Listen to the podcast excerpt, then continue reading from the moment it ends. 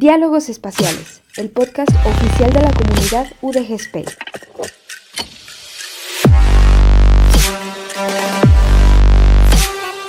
Aportando un granito de galaxia a tu conocimiento.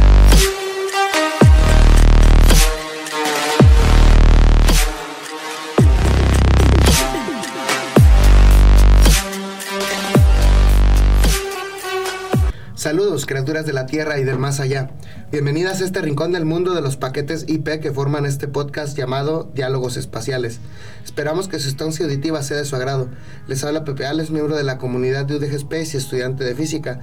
Les presento a mi compañero Alan, también miembro de UDG Space y estudiante de comunicaciones ¿Y qué? Y electrónica. Recuérdame, Alan, siempre se me enredan las Acuérdate, acuérdate, la ingeniería en la grandiosa ingeniería en comunicaciones y electrónica. Ah, esa mera petatera. ¿Cómo estás, Alan? ¿Cómo te encuentras hoy? Muy bien, muy bien. La verdad, feliz de estar otra semana aquí compartiendo un granito de galaxia, este conocimiento para todos nuestros radioescuchas. Y pues estoy feliz. Eh, ahorita estamos viviendo una reformación en el equipo y honestamente los temas que les vamos a estar presentando de ahora en adelante, uff, se viene, se viene muy interesante. La verdad sí, sobre todo porque ahora tenemos más personas que nos ayuden.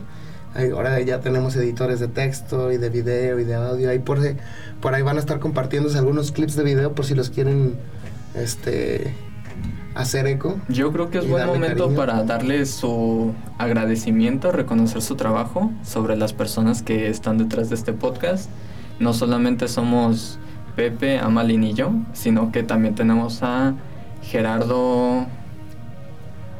Y, también está Carlos Luna, y también está Daniel y Ángel. Ah. Y, algunos más que indirectamente colaboran con nosotros, incluso todos nuestros colaboradores, sí está Rosy, que es la directora de difusión, y a todos los miembros de la comunidad que por aquí han venido a grabar algún episodio, algún podcast. Saludos a todos ellos. Y ustedes también están invitados, sobre todo si les interesa algún tema de tecnología espacial o de ciencia en general, están invitados completamente. Muy bien, Pepe, pues hay que ir dándole a este tema que está interesante. Está sabroso, ¿verdad? Fíjate que el tema de hoy, como ya vieron en la miniatura, prácticamente es la carrera eh, que se dio en la Guerra Fría por llegar al espacio entre Estados Unidos y Rusia. Pero antes de comenzar a hablar en general de cómo fue la carrera, cómo se desarrolló esta carrera, este, por llegar a la Luna, quisiera hablar un poquito de lo que conviene a un gobierno con respecto a su propia imagen ante el mundo. Porque se nos hace a veces que invertir en este tipo de cuestiones no es necesario. Eh, ahora se maneja en marketing como incrementar la, la marca, por así decirlo, que la marca sea reconocida. Y eso tiene que ver un poquito con el poder simbólico que mencionaba Foucault, Charles Foucault, que prácticamente cuando tú reconoces una persona como más, con más poder que tú, eso influye tal cual en la realidad. Porque, por ejemplo, si tú traes un nuevo empleo, un nuevo trabajo, si las personas te ven como muy eficiente para, no sé, para arreglar el problema 3, entonces, cuando alguien necesite un perfil de ese tipo, te va a mandar a hablar a ti, independientemente de, que seas capaz o no. Tener esta famita de que puedes resolver el problema 3, pues ya te da ese perfil. Y así en todos lados. Tener un perfil de que sabes organizar, te va jalando hacia puestos donde necesiten administrar o organizar. Tener un perfil de que, de que eres muy amable o lo que sea, te va jalando hacia estos ciertos puestos. Ese le llamamos el poder simbólico.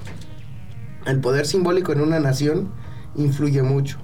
El poder simbólico de nuestro país, por ejemplo, durante muchas décadas tuvo que ver con que había narcos, con que había pues muchas bandas criminales y lo que sea, y era difícil que viéramos turistas venir a México. Sin embargo, poco a poco se ha estado cambiando la imagen a un país más turístico, más abierto, gracias ahora a los youtubers que son viajeros por el mundo y lo que sea. También gran parte de la culpa la tienen las películas de Hollywood que siguen pintando a México, literalmente lo pintan como amarillito y no sé, yo salgo a la calle y nunca he visto ese filtro en la vida real. sí, no. Pero pues es una muy buena analogía, incluso pues sobre todo lo vemos en las marcas. Eh, las marcas cuando piensas en un país casi casi puedes ver cómo se posiciona. Eh, puedes intuir directamente que Huawei es de China, eh, Samsung es de Estados Unidos. No estoy seguro. Samsung y Apple creo que son como los... Apple sí, obviamente, y Microsoft también. Así como Google. Google también. Ajá. En ese sentido, el, el ejercer poder simbólico sobre los demás te hace tener más poder, paradójicamente, poder real. Es decir, si tú llegas vestido de una cierta forma y con una actitud, te hace tener poder real sobre los demás. Y esto lo entienden bien los políticos y lo entienden bien los diplomáticos. Y los empresarios. Los empresarios también. Entonces, en ese sentido, la Guerra Fría prácticamente fue eso. Una guerra de poder simbólico para ver quién se veía más dominante en el mundo, para ver quién se veía más dominante por si alguien quería llegar otra vez a las armas, demostrar como que yo puedo más, yo soy capaz de más, yo tengo más dinero para invertir, yo soy más eficiente para resolver problemas, entonces no te metas conmigo. Prácticamente es como este baile en donde dos personas se van a pelear y uno se quita la camisa y otro empieza a hacer como golpecitos al aire para decir, ah, yo sé tirar golpes o lo que sea. Eh, pero en, en, en, en, la política, el poder simbólico, la, la imagen pública es muy importante. Y en aquel entonces, del entonces que les vamos a hablar, por ahí de los 60 eh, un, un, poquito, años después o décadas después de la, de la Segunda Guerra Mundial, uh -huh. prácticamente la imagen era ¿y quién domina el mundo? No ahora ya como en la Segunda Guerra Mundial, donde era destrozar gentes y ciudades para demostrar la supremacía, sino demostrándola simbólicamente de decir, bueno, yo soy capaz de hacer este jet, yo soy capaz de hacer esta nave supersónica, yo soy capaz de esta arma y anunciarlas al mundo, prácticamente así se anunciaba la supremacía. Se inicia la lamentada paz falsa, por así decirlo, en el pues mundo. Pues era más como una guerra fría, ¿no? Sí, tal cual, una guerra fría en el sentido de que, pues si tú me tiras con ese, yo te tiro con este. No ah, nos vamos pues, a atacar, pero ajá. vas a seguir viendo con qué te podría dar. Así es, prácticamente eso instaura una, una falsa paz en el mundo y hasta ahora por los tratados de, de, los países que tienen armas nucleares, todos saben que nadie puede animarse porque el otro te responde igual. Sí, a Eso, excepción de México. Bueno, sí, México, pero eh, algo que tenemos bonito es que somos puerta de entrada para Estados Unidos y a Estados Unidos no le conviene que alguien venga a invadir este país porque es el paso siguiente para este, estratégicamente y territorialmente para con ellos, así es que... Lamentablemente, pues también como somos el país que está justo al lado de Estados Unidos y hay una guerra con Estados Unidos, pueden atacar a México sí. y pues eh, seremos... Sí, podremos ser ahí conejillos de indias. Invalidados muy fácil.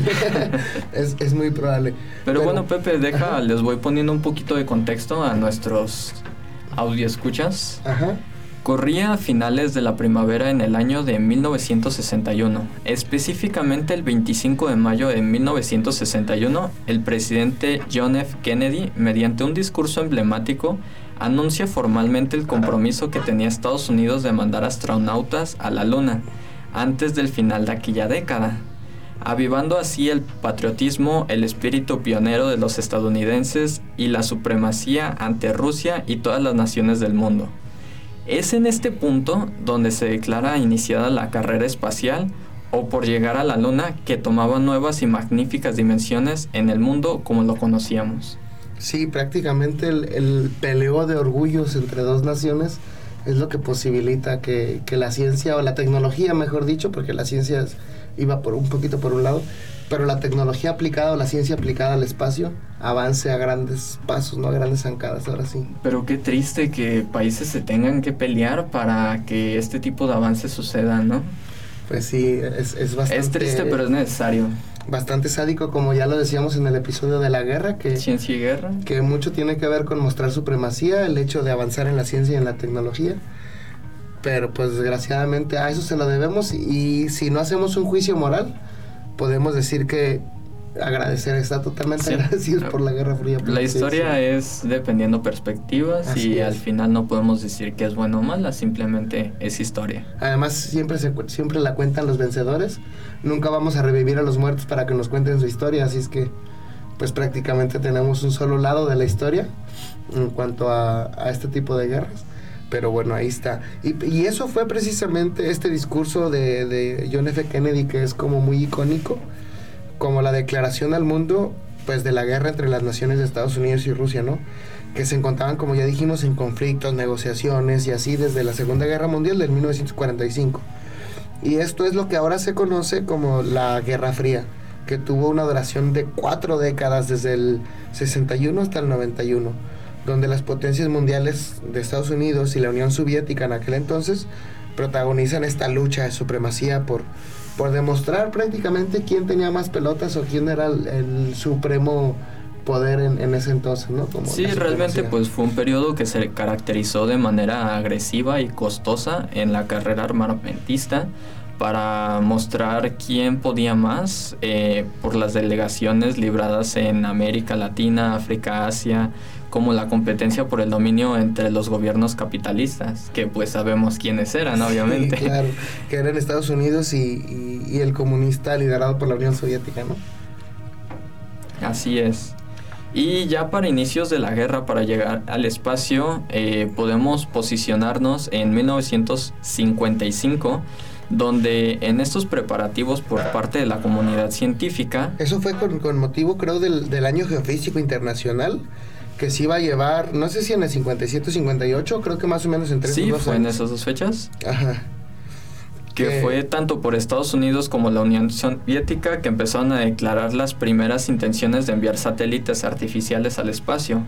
Así es, en ese congreso me, me parece muy interesante porque juntar a 30 mil científicos de 66 países como para ponerse de acuerdo en algo, a mí se me hace súper genial. Pues como que fue una de las primeras veces en que vimos que la humanidad podía responder ante nuestros propios problemas como tal, como humanidad y no tanto como como esta universidad, como este país, como etcétera, ¿no? ¿O no crees? ¿Te imaginas cuántos egos fueron pisoteados en esa competencia? todos, todos los egos se pisotearon.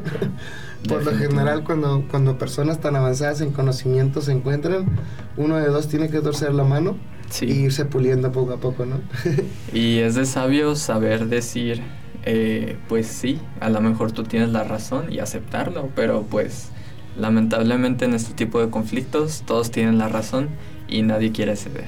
Y fíjate que dos años más tarde de este congreso donde se juntan tantos científicos, empieza como el primer paso de la Unión Soviética, por ahí del el 4 de octubre de hecho del 57, los soviéticos lanzan el Sputnik 1, que era un satélite artificial, el primero en la historia en alcanzar la órbita terrestre, que daría comienzo conocido. a lo que se conoce como la carrera espacial. Y algo chistoso que cuentan de aquella época es que la gente salía porque en los radios, cuando pasaba el Sputnik, en los, la gente que era como adinerada, que empezaba a tener radios en sus casas, les, les interfería una señal que se oía pip, pip, pip, pip, que era cuando el satélite estaba pasando justo por encima de ellos. Entonces se hizo muy famoso el decir, wow, o sea, los rusos tienen la capacidad y en aquel entonces con, con tan poco conocimiento del común de las personas, decían, no, los rusos ya nos pueden investigar todo lo que hacemos, incluso nos pueden llegar a bombardear en cuanto quieran, o sea, tener un satélite orbitando arriba de, de tus cielos, para Estados Unidos fue un golpe en el orgullo muy fuerte de decir, wow, son los primeros en lograr esto, ¿no? Pero realmente no es como que los satélites en ese tiempo funcionaran de esa forma o fueran capaces de eso.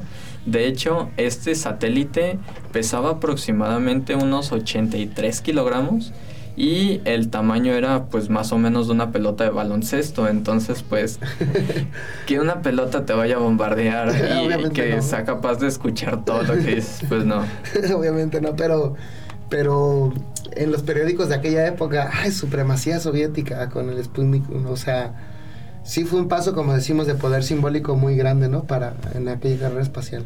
¿Sabes qué otra cosa yo creo que significó bastante y definitivamente debió haber aparecido en los periódicos? Ajá. Eh, nuestra querida compañera Laika. Ah, sí, la ferrita, ajá. El 3 de noviembre de 1957, eh, pues ella fue el, el primer animal que fue capaz de viajar al espacio a bordo del Sputnik 2. Lamentablemente, pues sabemos que una semana después falleció debido a la falta de oxígeno, pero pues el logro pues ahí se tiene. Realmente fue una historia muy conmovedora porque era una eh, perra callejera que fue rescatada por los científicos, pues se le fue dando amor. si se le puede llamar así, sí. Sí, pues realmente al menos él le trató de dar calidad de vida. Quiero imaginar yo, no creo que simplemente la tomaron y la mandaron. Pero pues bueno, esa es mi parte relativa por, de la historia. Y fíjate que se tenía poca investigación sobre la vida en el espacio por eso pues pasa esto con la perrita, pues. Lamentablemente. y se que dan cuenta que, que, pues no es algo fácil, o sencillo. Ya lo intuían porque por eso mandan una perrita y no mandan una persona. Ya intuían, pero tú sabes que a veces la teoría implica ser respaldada por los datos y los datos solo se obtienen experimentando. Con hechos. Desgraciadamente y agraciadamente al mismo tiempo, porque si no estaríamos haciendo pura teoría fuera de la realidad. Y bueno, después viene como el golpe sobre la mesa de Estados Unidos donde dice, ah, sí, ustedes ya, ya están avanzando demasiado. Y el 17 de mayo del 58, la NASA ponía en órbita el Vanguard 1, el primer satélite alimentado por energía solar y una victoria importante para Estados Unidos.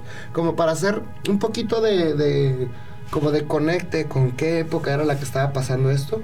Algunos de los papás de los que están escuchando este podcast o de los abuelos, a sus 10 años vivieron el primer mundial en México en el 68. Si ustedes les han contado a sus papás, sus abuelos que vivieron en el Mundial de Fútbol del 68 cuando eran niños, significa que ellos cuando nacieron fue cuando se lanzó el primer satélite de Estados Unidos, que fue en el 58. O sea, 10 años después vendría el Mundial de México. Entonces, más o menos era en esa época que nos puede parecer que es muy antigua la época de los satélites y comunicaciones. Sin embargo, nos alcanza generacionalmente. Nuestros papás y abuelos vivieron en esa época prácticamente. Y fíjate que precisamente hablando de este satélite, el Vanguard, eh, fue para 18 de septiembre de 18 de diciembre de este mismo año, del 58, que se apuntó como el primer satélite de telecomunicaciones.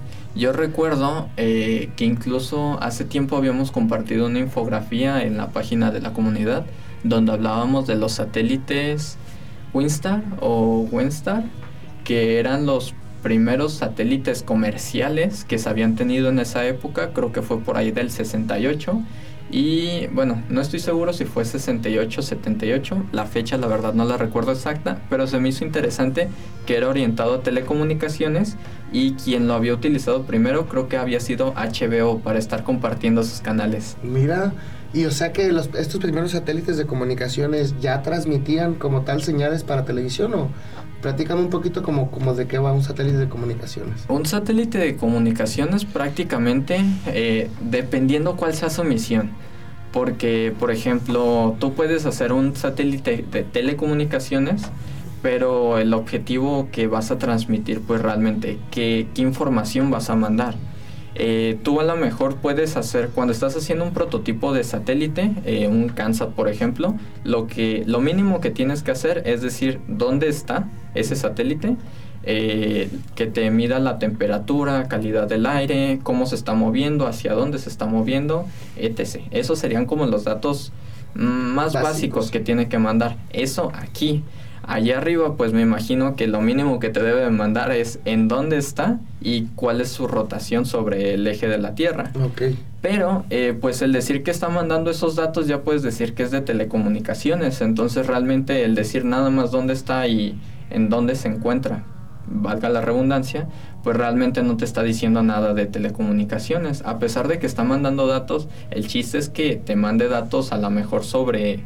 eh, cómo está el sol el día de hoy. A lo mejor está más radiante, a lo mejor está menos radiante, pero pues realmente ese es el sentido. O que desde una base terrena tú le mandes una eh, información, n cantidad de información, y que ese satélite se encargue de transmitirlo a una banda ancha más grande, se podría decir, que es realmente lo que se busca con los satélites eh, espaciales. O sea que todo el rango donde va pasando el satélite pueda recibir la misma información que tú le mandas. Exacto. Ok, excelente. Y es precisamente lo que busca Elon Musk con su eh, red de satélite. No, de Sky Skyline, ¿no? Algo así. Creo que algo así era, pero pues es lo que busca su compañía O telefónica. Skynet, que- algo así. ¿No es Skynet, el de Terminator? Ah, sí, el de Terminator, es Skyline.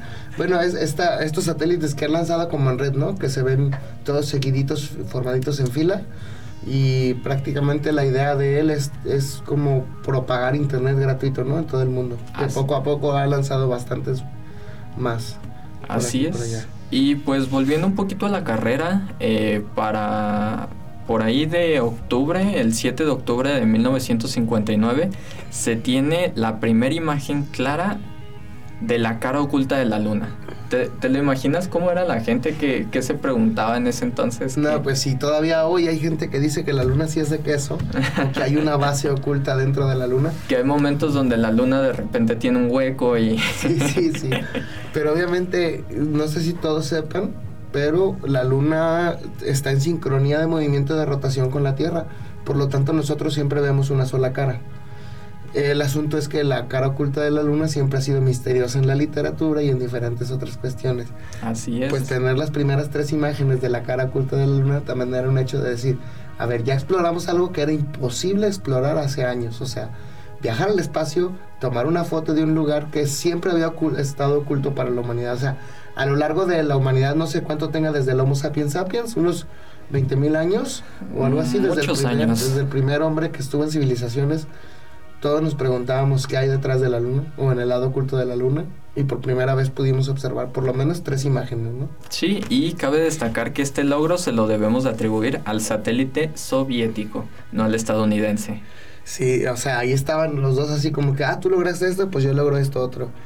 Por ejemplo, el chimpancé del 31 de enero del 61, Ham, el chimpancé se convirtió en el primero homínido en viajar al espacio. Su vuelo duró 16 minutos y 39 segundos, tras los cuales fue rescatado en el Océano Atlántico con solo una magulladura en la nariz. O sea, el primer animal que va al espacio y regresa vivo. Sí, eh, para entonces, pues si Laika fue del 57, tenemos que Han fue del, sen- del 61 en cuatro años, Ajá. pudieron hacer posible eso. Así es, y creo que fue Estados Unidos, ¿no? El, que, el del chimpancé. Eh, creo que sí. Ajá. Creo que Laika fue de la Unión Soviética y Ajá. el chimpancé, el chimpancé fue de Estados Unidos. Si te fijas, hasta este momento Rusia va un paso adelante. O sea, ellos son los primeros en el animal, los primeros en el satélite. Y luego Estados Unidos le responde que también pueden, le responde que también pueden. Pareciera así, que Estados Unidos es el que está copiando. atrás de ellos, sí, Ajá. como que va atrás de ellos. De hecho, el primer hombre en el espacio, el 12 de abril del 61, a bordo de la Vostok 1, o sea, Estados Unidos dice, yo ya mandé un chimpancé y no se me murió. ¿eh?". Entonces viene Rusia y dice, pues yo voy a mandar una persona y no se me va a morir. El 12 de abril del 61, a bordo de la Vostok 1, Yuri Gagarin se convierte en el primer ser humano en viajar al espacio exterior, que estuvo orbitando prácticamente ahí alrededor, también unas horas nada más. De esa misión, ¿te acuerdas si regresó bien o...? Sí, claro, Ah, regresó muy bien. De hecho, hace poquito hicimos un evento en honor a él. ¿Cierto? Sí, y hicimos un- una... Fue cuando hablamos de la búsqueda de vida extraterrestre. Cierto. Ajá. De hecho, pues gracias a esto fue que Kennedy propone hacer una cooperación con la Unión Soviética para crear el programa espacial cooperativo, que yo creo que ahorita conocemos como la Estación Espacial Internacional. claro. Ajá. Que funciona para hacer varios experimentos y sobre todo para seguir ah, este, investigando sobre la vida espacial. Aparte que es como la mamá de los satélites. Sí, porque mucha información se corrobora con la Estación Internacional Espacial eh, de clima, de, de- es la que nos da mejores imágenes de los huracanes, de los, no sé qué, varios análisis climáticos, pues. Y también es como mantener la esperanza de decir que podemos salir al espacio, que podemos estar allá.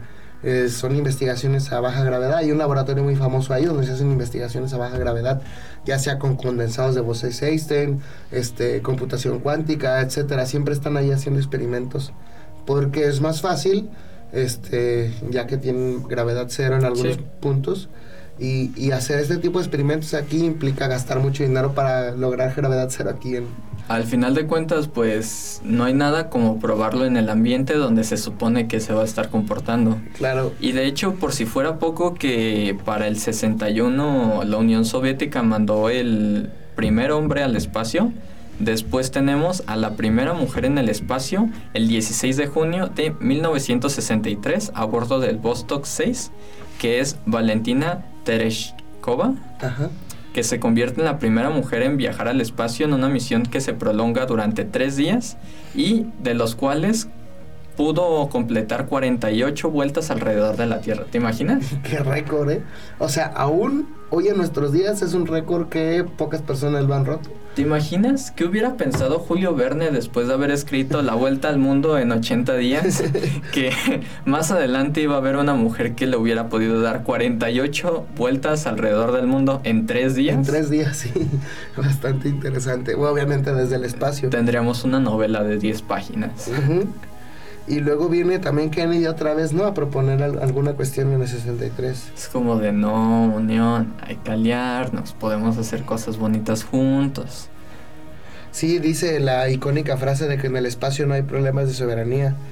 Y afirma y habla con, de enviar científicos a la Luna como representantes de todos los países. Aunque ese mismo año, Kennedy es asesinado el 22 de noviembre del 63 lo que frustró este plan de cooperación entre las naciones de Rusia y de Estados Unidos, pues. O sea, Kennedy dijo, pues si los dos estamos avanzando por buen camino, pues hay que aliarnos. Y desgraciadamente hay muchas teorías conspiranoicas con respecto a cómo mataron a Kennedy o quién lo mató, etcétera. Pero lo que sabemos es que murió. Y ahí se truncó un poquito esta, estos esfuerzos de colaboración con la Unión Soviética, ¿no? Incluso hay un libro de Stephen King que aborda el tema con un viajero del tiempo eh, yo creo que estaría interesante leerlo, más que nada por mera ciencia ficción. Pero pues, ¿qué habrá sido del mundo si se hubiera podido? Sí, ¿qué habría sido? Y bueno, después tenemos otro récord de la Unión Soviética, el primer paseo espacial el 18 de marzo de 1965, Alexei Arkipovich Leonov, quien viajaba a bordo de la Voskov 2, se convirtió en el primer ser humano en realizar un paseo espacial permaneciendo fuera de la nave, que compartiría con el cosmonauta Pavel Pedillavev durante 12 minutos. Era como la EVA, lo que ahora conocemos como una EVA, ¿no? Que es salir un poquito de la, de la nave espacial y estar ahí con tu traje de astronauta. Qué miedo, ¿no? Sí. Pues ser el primero en salir de la nave espacial en la historia. Y estar nada más con un traje que, el traje te separa del vacío. Qué miedo, pero qué envidia. Ya sabemos lo que ocurre en el vacío, ¿no? Que tu oxígeno y tu sangre hierven al mismo tiempo que te estás congelando. Entonces, una de dos o tu oxígeno y tu sangre hierven hasta, hasta morirte o te congelas al instante. Entonces, este, pero obviamente con el traje ya la cosa cambia. Se suponía que, que estaba prueba de, pero pues al final ser el primero, pues qué miedo y qué envidia, porque el récord nadie se lo va a poder quitar. Nadie, el primero en, estar en el espacio solo con un traje durante 12 minutos, bastante tiempo. Eh. Y yo creo que son los 12 minutos más largos y cortos de su vida, ¿no? ¿No crees? Porque al final estás en el vacío, no escuchas nada, nada más puedes ver y tienes una pecera en tu cabeza, entonces... sí, tal cual. Digo, ya hemos hablado de cómo el tiempo es bastante relativo. Un minuto este, comiéndote una nieve es muy corto, pero un minuto haciendo una plancha en ejercicio es larguísimo. No me imagino cómo serían los 12 minutos del astronauta en el espacio. Y fíjate que para este punto, eh, aquí es donde más empiezo a ver que eh, la carrera espacial se empezó a detener un poquito. Desde Kennedy de 1963 pasaron dos años hasta el primer paso espacial, que fue en el 65, y de ahí fue hasta el 68, que pasó el Apolo 8 y la cara oculta de la, de la Luna que fue para el 21 de diciembre de 1968 que se produjo el primer vuelo espacial tripulado por humanos en torno a la Luna y fue el primer vuelo espacial humano en entrar en influencia gravitatoria de otro cuerpo celeste y la tripulación fue la primera en la historia en ver la cara oculta de la luna. O sea, ya nada más, no estamos hablando de tomarle fotos, estamos hablando de verla en persona. Eh, de que pues cómo es la cara oculta de la luna y no solamente eso, sino que fueron los primeros en observar la Tierra desde otro satélite. Claro, en ese momento no bajaron, no alunizaron, no bajaron a la luna, pero estuvieron orbitándola y ya prácticamente, o sea, ver a la luna ahí cerquita y ver del otro lado a la Tierra, imagínate qué tan lejos han de haber sentido que estaban, ¿no? Para ver a la Tierra. No me imagino. Bastante interesante y justo un año después la llegada del hombre a la luna. El 20 de julio de 1969, Neil Armstrong y Buzz Aldrin se convertirían en los dos primeros hombres en posarse en la luna a bordo del módulo lunar Eagle de la misión Apolo 11, que prácticamente es como se dice que agarraron ganaron Estados Unidos la carrera espacial por este paso, pues, pero ya vimos cómo está, cómo la Unión Soviética iba adelantándolos en cada pasito, cada pasito. Solo que este último, como era ya como Imagínate, ir a otro cuerpo celeste, bajarte, estar presente ahí y regresarte ya era como la misión máxima, ¿no? Que puedes haber tenido. Y después de toda esta carrera, que pues prácticamente podemos darle fin cuando Estados Unidos llega a la luna y pues puede tomar esa emblemática foto que, que casi todos estamos dudando. Eh, desde tu opinión, ¿quién crees que ganó realmente? Mm, yo pienso que no hay un ganador como tal. Eh, pienso que ganó la humanidad, ahora sí. por todos estos avances, o sea, mejoraron comunicaciones de radio, mejoraron... Quiero ver sangre, Pepe, dime quién. mejoraron muchas tecnologías a partir de, de esta guerra, por así decirlo, Guerra Fría, o la carrera espacial por llegar a la Luna. Se considera Estados Unidos ganador porque ellos fueron los primeros en pisar, pero yo consideraría un empate, tal cual. ¿Por qué? Porque la Unión Soviética fue quien fue logrando todas las pequeños otros pasos antes que Estados Unidos. Yo también siento, yo me iría más por el lado de la Unión Soviética en el sentido de que casi en, a lo largo de los registros eh, se mostraba que la Unión Soviética desarrollaba algo y un año después o tiempo después Estados Unidos ponía. Entonces pues era casi casi como si le estuviera copiando. Entonces desde mi punto de vista el que fue el pionero, yo me iría más por la Unión Soviética que Estados Unidos y pues al final quién sabe qué, fue de esa foto, pero pues al menos sabemos que hoy en día sí existen los viajes y sí se puede. Fíjate que a mí me gustaría leer, este, porque la tripulación del Apolo 11 dejó en la superficie de la Luna una placa que decía, aquí hombres precedentes del planeta Tierra pisaron por primera vez la Luna. Vinimos en paz en nombre de toda la humanidad. O sea, qué bonita frase, ¿no? Ah, hasta sentí que la piel se me erizó. Sí, claro. Que en realidad nada más es un decir, aquí estuve yo. Como lo que hacíamos de mocosos ahí con la... Casi, casi Apolo 11, negritas y más grande. Sí, y, pero, pero qué bonito el hecho de, decir que llegamos y que ahí está la placa. Y todavía ahora para quienes no quieran creer, porque después hubo muchas misiones lunares que llegaron a la luna para quien no quiera creer, consígase un láser potente y pidan las coordenadas en el sitio web de la NASA. las, están por ahí publicadas. Nada más busquen el espejo lunar, coordenadas del espejo lunar. Te las dan. Lanzas el láser al espejo lunar que dejaron allá una de las misiones del Apolo y te regresa la señal del láser en automático. Es una manera todavía de comprobar. Una, dejaron ese espejo para comprobar el distanciamiento que está habiendo a lo largo de los años entre la Luna y la Tierra, que es micro de microsegundos, de micrometros, por así decirlo. Este, pero también una manera de comprobar que sí llegaron. Fíjate que estaría interesante después en la comunidad, si llegamos a hacer alguna noche de estrellas, hacer ese live. Podríamos hacer ese live, nada más que no sé de qué potencia debe ser el láser, pero hay que investigar para hacerlo. Claro.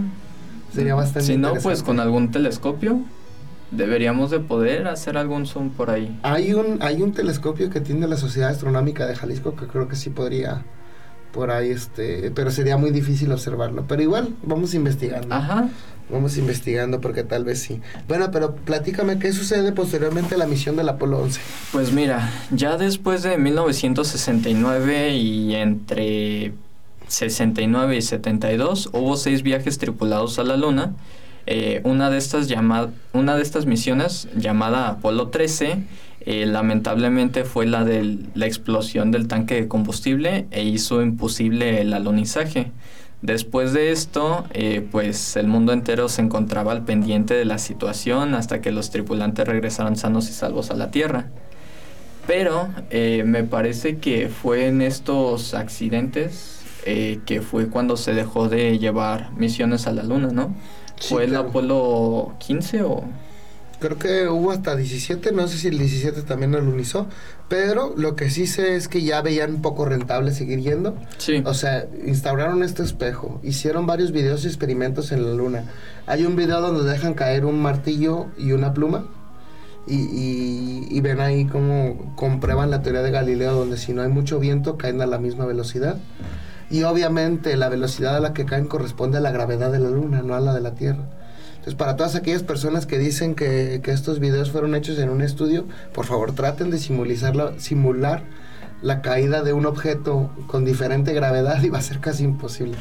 Pero bueno, sí, ahí se hacen varios experimentos y todo eso y ya vieron que era poco rentable O sea, dejaron de invertir en estos viajes hacia... Lamentablemente hasta ahorita, pero eh, pues no todo es malo, ya que podemos recoger algunos pequeños acontecimientos que pasaron, como el 3 de diciembre del 73, tenemos el Pioneer 10, que la NASA se que la NASA hizo pues la primera sonda espacial en alcanzar la órbita de Júpiter. Me acuerdo que cuando hablamos de las Voyager, hablamos más o menos de cómo decidieron utilizar la una alineación que iban a tener los, planetas, y mediante las órbitas de cada uno, pues casi casi como está haciendo un juego de zigzag para llegar hasta Júpiter. Sí, a esta técnica se le llama asistencia gravitacional que prácticamente es acercarte a la órbita de un planeta y agarrar el vuelo que te otorga el giro. Prácticamente es como un changuito saltando de una liana a otra, pero las lianas son asistencias gravitacionales entre un planeta y otro. Tal cual. Así tal cual. Y también tenemos el primer viaje que hicimos a Mercurio, que es paradójicamente es más difícil ir hacia el Sol que hacia lejos del Sol. ¿Por qué? Porque la gravedad del Sol es muy intensa y necesitas frenar demasiado. Pero bueno, en el, 74, el 29 de marzo, la sonda Mariner 10 de la NASA se convierte en la primera en realizar un vuelo sobre el planeta de Mercurio, pues que también es un acontecimiento importante. Y ahora sabemos que está la sonda Cassini y otras más, está el telescopio espacial Hubble dándonos imágenes tenemos bastante por ahí explorado el, universo con diferentes ondas y todavía hay más misiones por venir. Sí.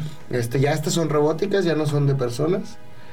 Pero igual, este, es Seguimos en la, búsqueda, pues. en la investigación y pues realmente esto es lo que es interesante de, la carrera espacial. Así es.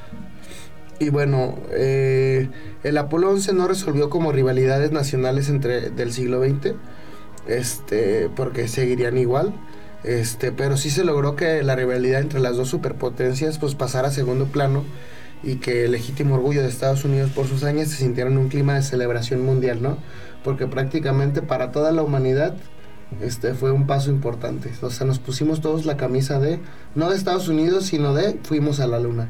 Y ahora todos todos así decimos, ¿no? Ya llegamos a la luna como humanidad tal cual. Sí, yo yo siempre he dicho honor a quien honor merece y yo creo que a ellos les debemos bastante. Yo no diría pues ya llegue a la luna, más bien hasta que esté allá. Pero hablando de ponernos la camisa como humanidad y entre naciones, finalmente después de toda esta carrera espacial, para el 15 de julio de 1975, eh, tenemos el acoplamiento de las naves Soyuz y el Apolo 18 este acontecimiento es importante porque se trató de la primera misión conjunta de las agencias espaciales de ambos países que pues prácticamente le, estaríamos dando la fin, la, conclusión a esta Guerra Fría en, un, en una misión donde pues internacionalmente ya estaban trabajando en conjunto diferentes agencias internacionales. Así es. A tal grado permeó la fama de esta Guerra Fría que, que de todos modos seguían todas las películas de Hollywood hablando de si había espías estadounidenses, espiaban a los rusos. Y si había espías rusos, espiaban a los, a los estadounidenses. O sea, se siguió en la cultura popular el hecho de que la guerra estaba entre los dos países, pero en realidad no, porque desde el 75 colaboraron para la Estación Espacial Internacional, ¿no? Prácticamente. Y marca el comienzo de una nueva era de, de esfuerzos espaciales en conjuntos. Estados Unidos y Rusia tienen posibilidades complementarias únicas y llevan ahora más de 25 años trabajando codo con codo prácticamente. Este, tratando de conquistar nuevas fronteras. Y gracias a estos esfuerzos, pues las órbitas terrestres bajas se han convertido en una esfera como normal de la actividad humana ahora con tantos satélites y con tantos viajes suborbitales y orbitales de como el que tenemos acabamos de tener de, de cat voltaje este que también fue para allá entonces la actividad espacial como sistema de transporte de las naves espaciales rusas Soyuz fue un programa importante de transbordadores espaciales de Estados Unidos. Entonces prácticamente ya están en colaboración conjunta desde entonces. Y ahora estamos comenzando a ver el desarrollo del comercio espacial. Tal vez la oportunidad de volver a la Luna gracias a un amplio consorcio internacional en el que obviamente participan ahora Estados Unidos y Rusia. Y estamos hablando de la misión Artemisa 1. Y no nomás esa que es instaurar la base en la Luna Así es. para tratar de en un futuro ir a Marte, ¿no? Que eso ya es hablar de toda la humanidad en conjunto. Sí, ya hablar de tener una base para poder estar mandando a otros. Es como si estuviéramos diciendo que vamos a hacer un aeropuerto Ajá. en un lugar muy lejano para de repente estar haciendo recorridos turísticos, pero pues obviamente buscamos conocer más cosas en el universo. Y no sé tú, Pepe, pero me siento cansado después de haber recorrido esta carrera. Sí, sí, sí, claro. Es bastante, ¿cómo te diré? Excitante. Sí, emocionante, sí, el, el percibir toda esta carrera y a lo que nos llevó. Se dice por ahí que la Estación Espacial Internacional, hace dos años o tres, yo empecé a escuchar que poco a poco iban a dejar de colaborar los países en ella y no sé qué. Y viene SpaceX a demostrarnos que él quiere llegar a Marte, que puede poner un coche orbitando Marte, que tiene Falcon Heavy 9, que puede, es capaz de ir y venir y volverse a posar en su base. O sea, viene SpaceX y Elon Musk diciendo, no, no, no, no, no. No nomás es supremacía política, también es comercial. En la Luna hay ciertos elementos que podemos aprovechar y no nomás en la Luna, también en Marte podemos aprovechar y es una industria que nos puede retribuir económicamente. Y al ver una empresa privada emocionada y, invirtiendo tanto dinero en este tipo de misiones, ha reactivado un montón de estaciones de agencias espaciales, tanto la israelí, la india, la mexicana, que ya también se formó, la estadounidense, un montón, la, la Rusia, la polaca y obviamente la de la Unión Europea, la Unión Europea con la AESA. Entonces prácticamente se está reactivando todo y es, es un paso que pronto vamos a ver en los próximos años, ¿no? Todas estas misiones eh, llevándose a buen término.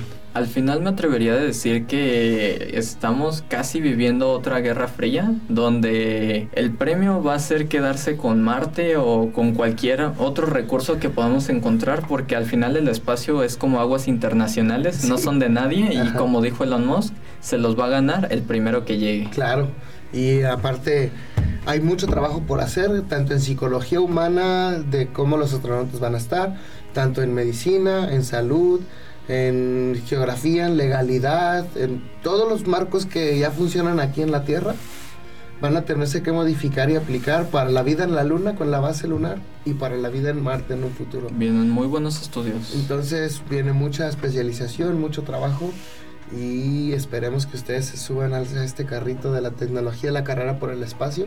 A esta Porque navecita. ahora, ahora ya podemos decir, como hemos dicho en varios episodios, que el límite ya no es el cielo. Antes era el cielo, ahora ya no es el cielo tampoco.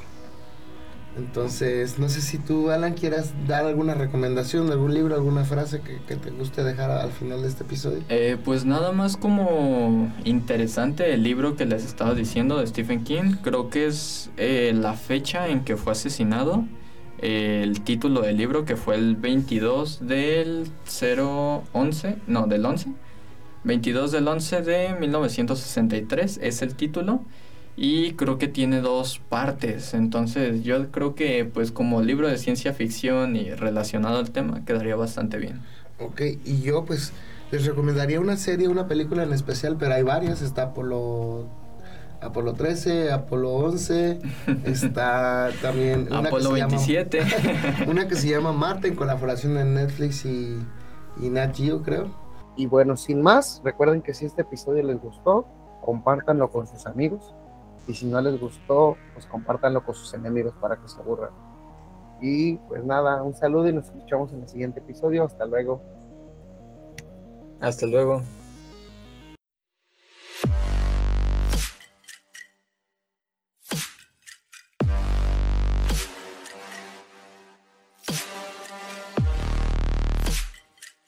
Diálogos Espaciales, el podcast oficial de la comunidad UDG Space.